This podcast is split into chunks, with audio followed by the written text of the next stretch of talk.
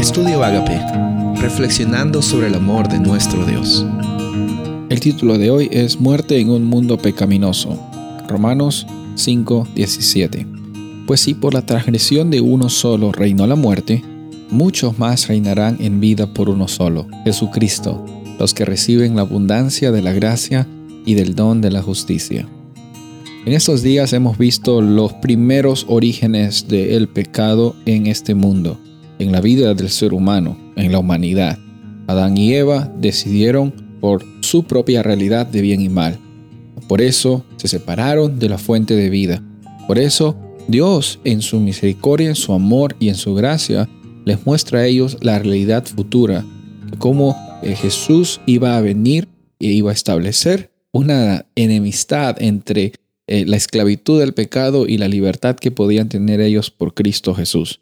Por eso es que aquí encontramos que, si bien es cierto, por la transgresión de, nuestros primeros padres, de Adán y Eva, eh, la muerte llega a ser eh, la realidad en la que nacemos, no es la realidad en la que estamos destinados a vivir. Incluso aquí en este planeta, hoy día, eh, el, pecado está presente en muchos lugares, pero también la realidad de Jesús como sacrificio y como la, la perfección y la justicia que Él tiene eh, y, esa justicia y perfección también está disponible para ti, para mí. En otras palabras, esa enemistad entre esas dos realidades existe hoy y la decisión es tuya. La decisión de cambiar y dejar que ese cambio de, naturaleza eh, sea efectuado por el Espíritu Santo o, dejar, o simplemente dejarte llevar por tus definiciones del bien y el mal.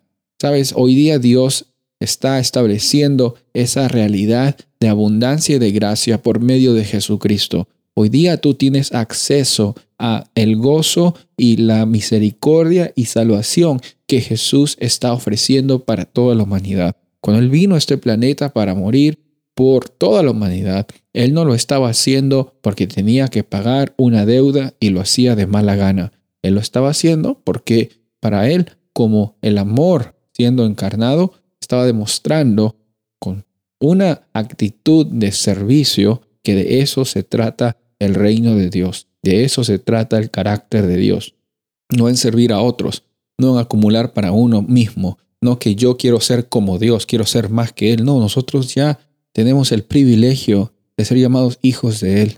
Y por más que han pasado algunos años, tenemos también la oportunidad de demostrar el carácter de Dios, que la gente no nos vea a nosotros, sino que vea a Cristo viviendo nuestras vidas.